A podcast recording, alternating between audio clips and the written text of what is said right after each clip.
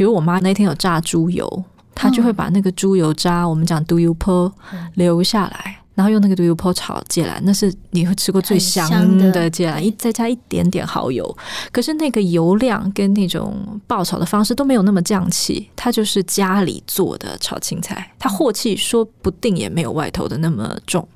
但是那种干干净净一盘炒青菜，我觉得它是一个很东方的 comfort food，就是说它是一个你回家你片式找不到一盘简简单单的东西，那那个东西比较可能是家里做得出来的。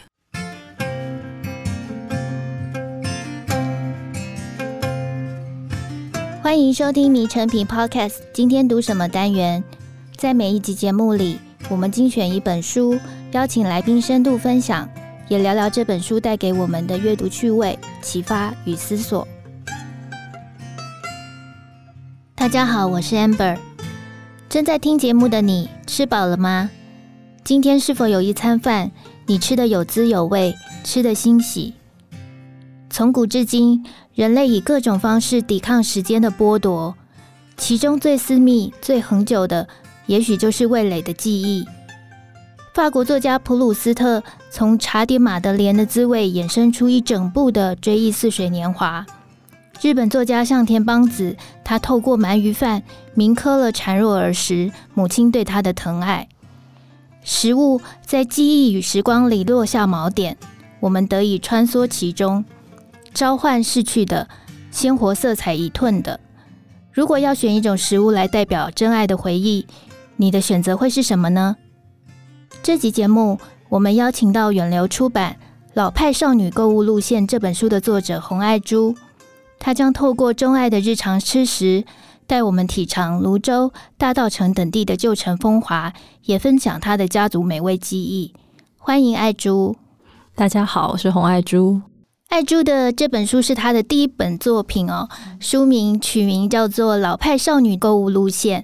那这个老派，在我读完书之后，我感觉这个老派是气质，他的文字洗练有度，而且在简朴的文字里，其实蕴含了非常多的丰盛滋味。但这里的丰盛呢，除了文字里面给我们带来的视觉感受，还有味蕾的感受，它里面也藏着很多的母女之情。嗯、那我们首先邀请爱珠来分享，从外婆、母亲到自己这三代的家族记忆。尤其是跟美食有关的，嗯，好，我来给大家简单讲讲这本书，主要是写很多我家里吃的食物。那因为是家里做菜的人是妈妈，以前还有外婆，所以我们这本书有很多的篇章谈到他们以前做的菜。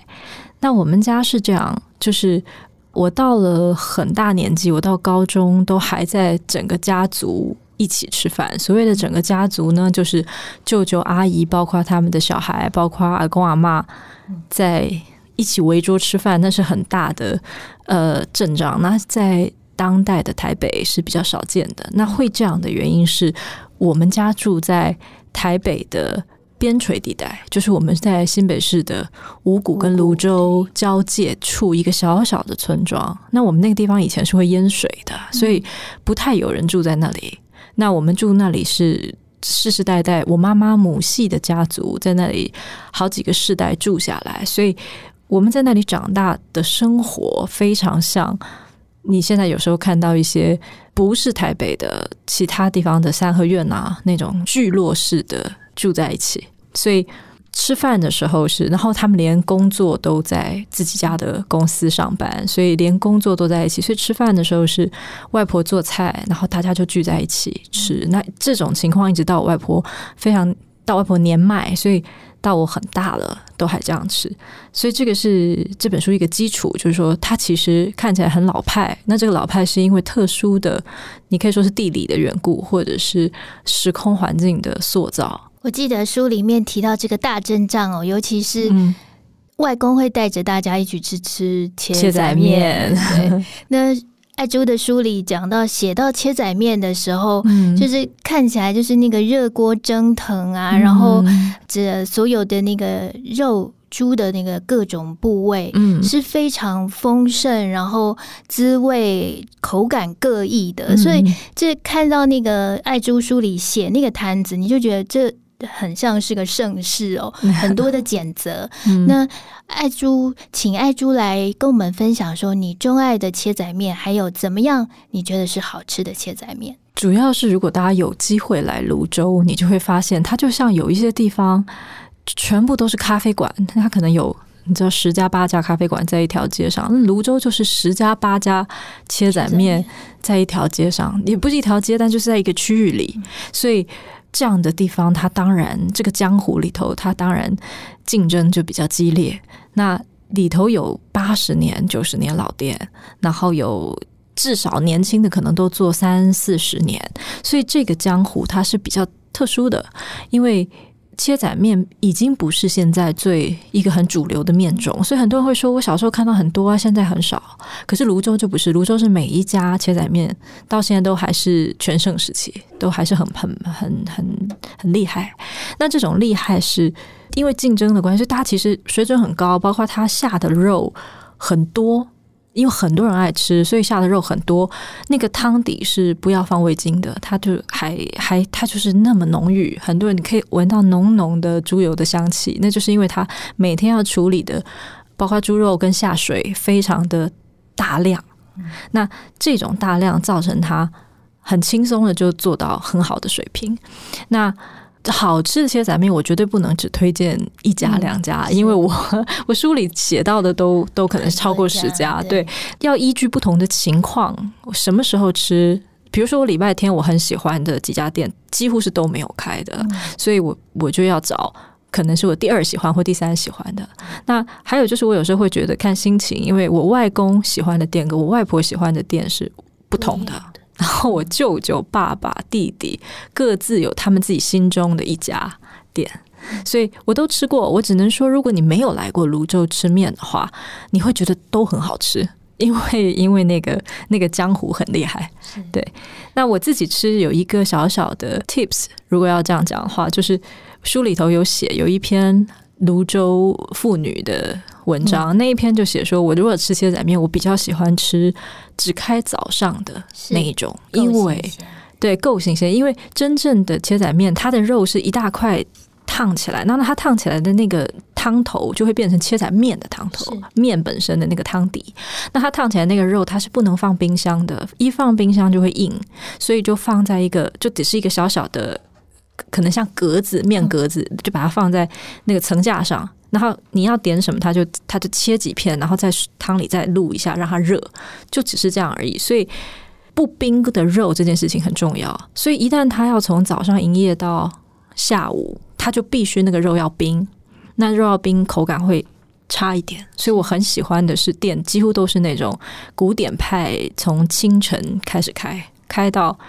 中午就可差不多肉开始慢慢卖完，到下午三点都在都已经在拖地了那种店。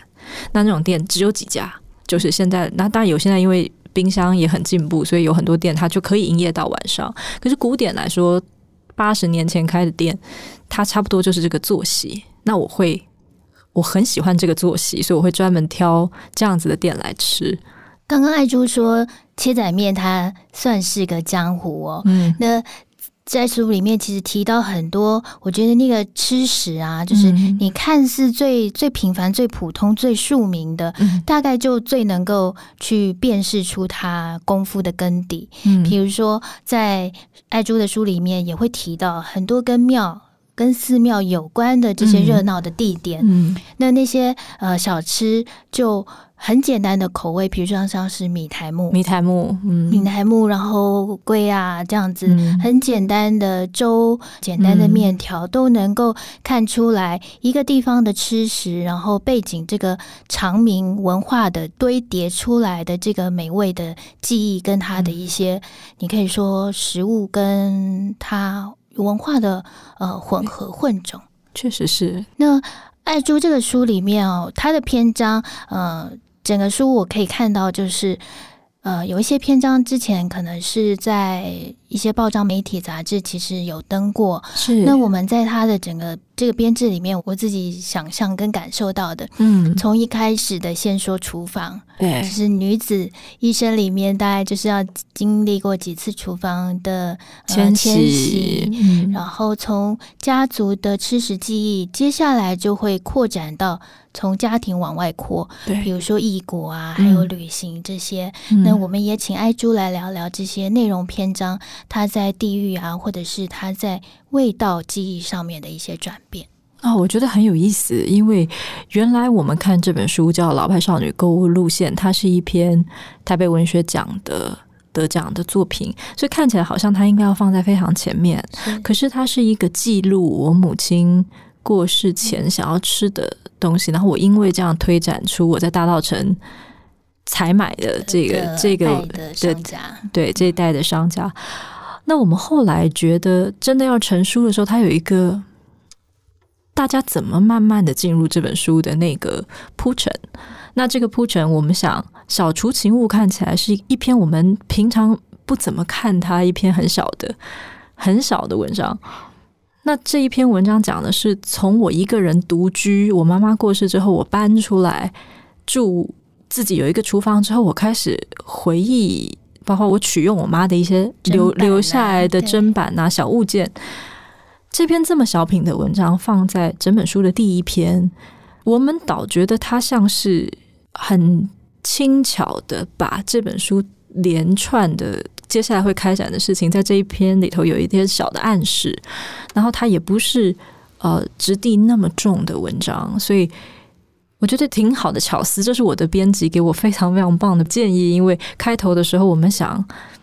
拿哪一篇来。来做开场，来做开场呢？我看到就是女子厨房的这个拥有厨房这件事情。嗯，当然我们可能会连带就想到沃尔夫，他说女子都要有自己的 房间。是对，那现代人其实要展开一个自己生活独立。很具体的印象，我觉得大概就是怎么样把你在家庭里面的味道，嗯，带到属于你自己的呃新的空间里面去传承，或者是去演绎它。嗯，那这篇的开章就一方面，我觉得这是一个很很轻巧而且很很聪明的开场。再来，他也交代了，我觉得。呃，也勾引出来，爱珠其实对于这些记忆里面的，不管是事物或者是人，其实都有很深厚的感情在里头。光是呃母亲的那个老砧板，你最后也变化了，对，嗯、然后变化了它的用法。那还有就是跟家族在南洋那边的世交，嗯、几代的人情来往，也是透过你们彼此之间那个食物的味道连接在一起。嗯、也请爱珠聊一聊这些非常有趣。可不可以解释成好像我就是特别老派嘛？在各方面，因为我妈妈过世才的时候才六十出头，我对我来说是一个很大的。冲击！我原本以为我会理所当然的过某一种理所当然的日子，到可能五十岁啊，或是什么的。我以一般现在社会的平均年龄来看的话，但因为我妈妈匆匆的就走了，所以这个这个冲击让我开始，我得想办法巩固这个地基，否则你就会被冲垮这种感觉，所以。怎么巩固这个地基？我就开始从我本来当然可能是倾向老派一点的人，原来就有一点这样的倾向，但是不需要去执行它。但因为我妈妈的关系，我就开始哇，这些东西如果我不留下来，它可能我就忘记了，或是我就我就失去了这一些。所以做了很多尝试，包括写下来，包括写作，包括做很多老的菜，把我妈的菜，我试着做。自己做那种三牲，跟你知道拜拜的三牲，以及其实买很容易嘛。是但是我就想，如果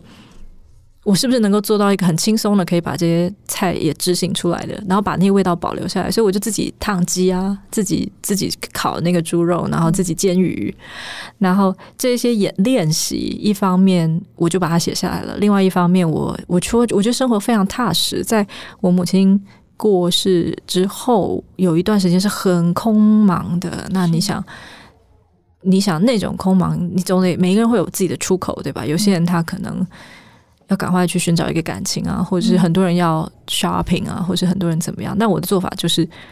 我就拼命的往这些老的东西里头钻，这样。曾经有个作家说，就是食物它其实就像是感情的扳机，嗯，就是在现在记忆深处里面被遗忘的往事，都可以透过味蕾再次苏醒。嗯、那书里面爱珠当然也有提到母亲生病的时候，关于跟食物，比如想吃的东西，或者是你想要重新重现复刻母亲的呃手艺这些的篇章。嗯，那。呃，想请问爱珠，从小哦，比如说你在身体不舒服的时候，嗯、或者是心情不开朗的时候，嗯、有没有家族里面呃哪些点心或哪些菜色让你最念念不忘，而且这些最能够让你抚慰？这个是一件很奇妙的事，因为我家里做的菜常常有那种大菜，嗯，所以宴客菜或什么很很多，或是炒米粉这种复杂的。可是你说你，因为你这边。有一点像说不舒服的时候，嗯，我会或者是说有时候你回家累，你特疲累或什么的，最想吃的是一种很简单的东西，就我会很想要吃炒的很好的炒青菜，嗯，因为我妈妈很会炒青菜，然后一方面是你在外头吃炒青菜是不容易顺心如意的，因为你会吃到太油的，你会吃到那个菜。不够嫩的，你真的在家炒一盘芥兰，其实蛮麻烦。所以你，你要，你就要挑挑那个筋，最嫩的心留下来。然后你要，你当然洗的非常干净，沥的非常干。然后你可以自己爆炒你要的分量。然后，比如我妈那天有炸猪油，她就会把那个猪油渣，我们讲猪油泡留下来。然后用那个猪油泡炒芥兰，那是你会吃过最香的芥兰，一再加一点点蚝油。可是那个油量跟那种爆炒的方式都没有那么降气，它就是家里做的炒青菜，它镬气说不定也没有外头的那么重。但是那种干干净净一盘炒青菜，我觉得它是一个很东方的 comfort food，就是说它是一个你回家你。片式找不到一盘简简单单的东西，那那个东西比较可能是家里做的出来的。对，从家里的味道远行到，比如说你在异国念书，嗯，或者是在南洋的一些旅行，比如说泰国啊、越南等等地，嗯，那你怎么样去体验那个不同文化里面呃食物的色彩，还有那个食物的味道，在你的写作里面，它真的是很。五彩缤纷，很很炸，我自己觉得很炸裂了。就是那个文字很干净，可是给你的刺激非常的明确，我觉得读得很过瘾。主要是它本身就是那样的地方，它本身就是浓烈色彩、香味、香气浓郁的地方。对我来说，南洋，比如说我很喜欢的泰国或是马来西亚，他们是他们是这样的地方，有非常多的。我们去，我们就觉得我们身在那个气味跟呃。气味跟色彩跟环境的冲击，所以写下来是非常正常的，因为它它是这样的地方。嗯、对，那去那边，一方面我有南洋的亲戚好朋友，所以其实会很自然就可以看到啊、呃，比如说尝到一些很真的很 local 的食物，然后有一些是。因为人家跟这些亲戚的往来，他们到我们家里会带来的食物，我从小就会吃椰浆饭，嗯、不是椰浆饭，是那个糯糯椰汁糯米。椰汁糯米是我一个泰国华侨的叔叔，他以前常常来，那他只要一来，我们家就会飘着那个椰奶跟那个斑斓叶的香味。那那些东西是我很熟悉的，有一点点，他偷偷的就变成你的一个。记忆底层的东西，你不常常翻它，但它它就时常在那里。所以我一去南洋，我一去泰国，我是像回家一样的，就觉得很喜欢，然后什么都很好吃，这样。嗯，爱珠的作品啊，一出来就是呃，我感到一种怀念，当然惊艳也是，然后怀念也是哦，嗯，因为有有一段时间，其实台湾出了非常多很会写。饮食很会写记忆，把两者结合在一起的作家，嗯、但是我近年可能也读的少，就是比较少再看到真的是非常新鲜，然后非常欣喜的作品。嗯、那看到爱珠的这本《老派少女购物路线》就非常的喜欢。那当然，爱珠会写，我想你也是一个很好的读者，嗯、所以我想请爱珠来分享几位你喜欢的饮食文学作家。好啊，虽然我觉得人要杂读，也不是写饮食文学就都读饮食文学，嗯、是但是饮喜欢的饮食文学肯定是很多很多。我要从我最喜欢的先讲，就是我非常非常喜欢王宣一写的《郭燕与家宴》，这个是我觉得主要是他写他跟他母亲，然后写了围桌饭菜，他们那种以前他们当然有是上海市的那种全家吃饭，一个旧时代的吃饭方式。嗯那你我不晓得你刚刚提说，因为这几年你比较少看到我们传统以为的饮食文学的那个方式，是我觉得主要是人们丧失了那样的饮食文化。嗯，所以就是那样子饮食文化它，它它慢慢不是主流了，大家变成很小的家庭吃饭，或是很简单的吃饭，或是外卖。对，所以这样子的，当时我看《国宴与家宴》，一方面他跟我当然家里的情况，我可以想象，嗯，对，大家族大家族吃饭可以想象，虽然说那个菜系是很不一样的，然后当然对，在就是你会很明确的知道什么叫，就是家庭里头的饮食文化，完全是。脉是需要那个脉络的，像他们吃的食物跟我们真的几乎，你可以说是可能八九成都完全不同，然后你就会非常好奇的读读起来也是很过瘾，就是觉得觉得很迷人。那如果就是在文字上的享受的话，我很喜欢汪曾祺的写作，当然就是他是沈从文的，等于算是从后人嘛，是不是？所以汪曾祺。的作品，光是你看他怎么开场，你看他怎么怎么从看起来不是讲吃的讲到吃的，这是我觉得很好看的，嗯、对，很好看。然后文字那个那种雅，或是那种从容淡定，我总觉得写吃很容易写的，不断的追求多么的道地正宗，authentic，或者是多么美味，多么逼近的去写它，但是。汪曾祺不是这样写的，他写他家乡菜，写家乡几个野菜，写的特别精彩。就像这么小的事情，还有那种米米那种有点像饭焦那种、嗯、那种小东西，他也不是告诉你它多好吃，他就写这个食物在他的那个脉络里头是怎么样。然后文字当然是。极大的享受。如果要读这个，对，这就讲到汪曾祺，我突然就想勾回到爱珠自己写家里的年菜，嗯，譬如说像是兜面啊，或者是高丽菜卷，嗯，这这两篇在书里面我觉得非常的有趣，尤其是兜面这个这一道菜，怎么样在你们的不同世代里面去传承，然后重现，而且每个人对他喜爱的那个味道都不太一样。这个菜一定要用台语讲，因为这个菜现在是有声音的，我觉得太好了。因为它其实叫刀米，刀米，刀米，或者有人叫可以含几混嘛，好，就是就是番薯粉，它的原料是一个地瓜粉，调成水状，有点像你勾非常浓的芡，勾到最后这个芡已经变成一个团子这样子固态的状态。那很多人如果没有吃过，它其实是一个。我我从小以为全世界人都吃这个，但后来我就发现完全不是。超后来超多人是听都没听过的。但我们家是父系母系，如果要追溯祖籍，都是泉州人，而且是北部的泉州人，所以我们都有吃，两方都有家庭都有吃。所以刀米这个东西，它是有人叫它金包银咯，就是它里头会有很多碎肉碎虾米，感觉好像很丰盛的东西，然后兜成一个团子，然后分不开，就是它是这样。包在里头的，有点像这样，对，就是裹在这个粉团里头的，所以很它是吉祥话的意义很大。然后每一家的调味不太一样，所以比如说我家如果长辈像八十几岁，我有个姨妈，她说她是他们祖他们是鹿港人，那她说他们吃就没有那么多料的，她就是很简单的，可能一点点酱油水的味道，一点点虾米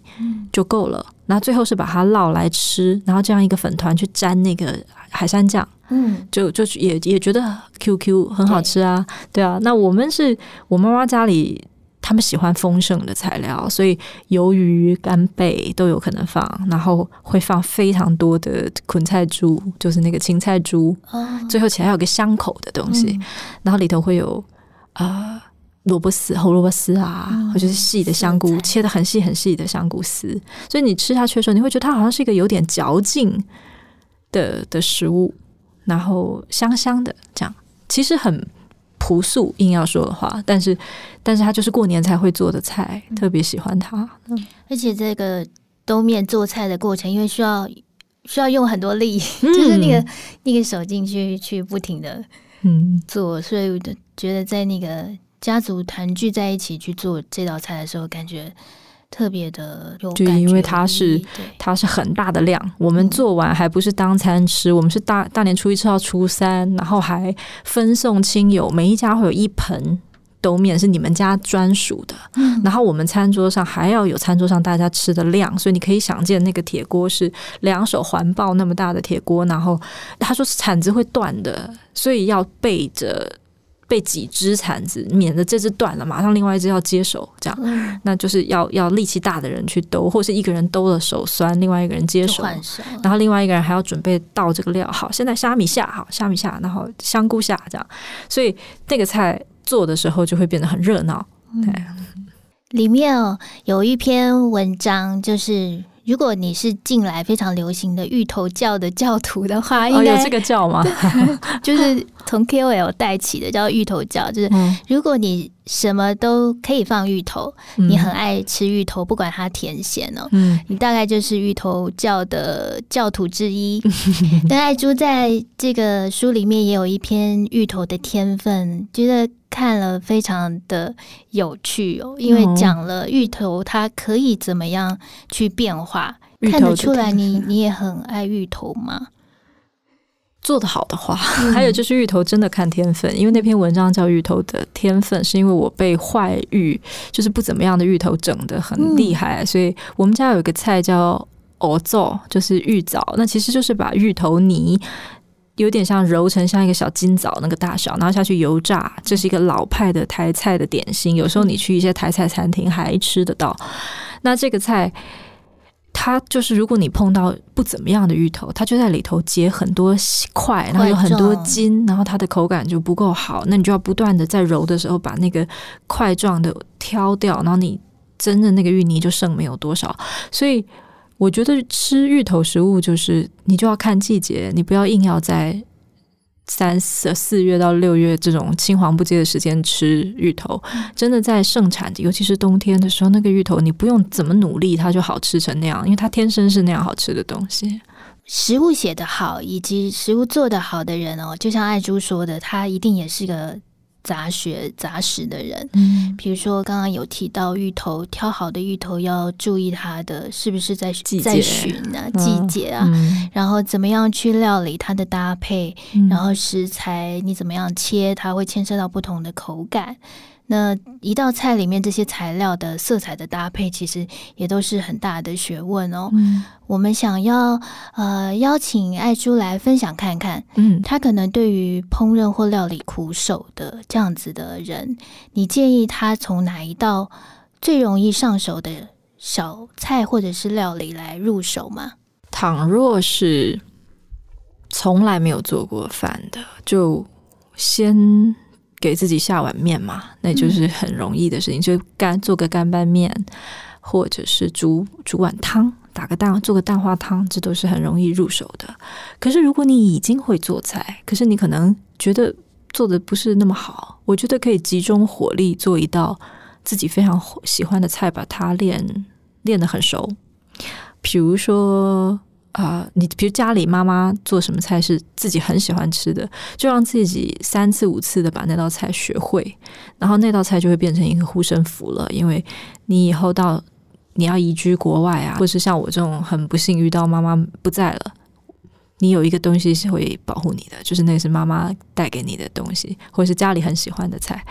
对，我，我倒没有什么一定什么很容易，因为我觉得对什么什么东西对什么很容易很难说。在爱珠的笔下哦，嗯，我们可以看到，就是南洋的茶室跟台湾的各地小吃一样，嗯，就是各种的食物在他的笔下其实都有一种混种的语法。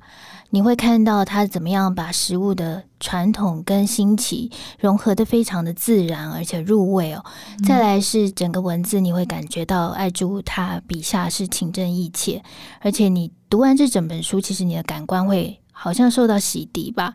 就是那些太油的、太油腻的，或者是太繁复的，嗯、你看完这本书的时候会稍微被去掉，然后你可以用一个比较新奇的感官，嗯、或者是你甚至会带着一个比较新奇的味蕾的感受去逛一逛这些你可能听过或不曾去过的小店。那我想，这个就是在读爱珠的《老派少女购物路线》这本书里面，你可以得到的一些趣味。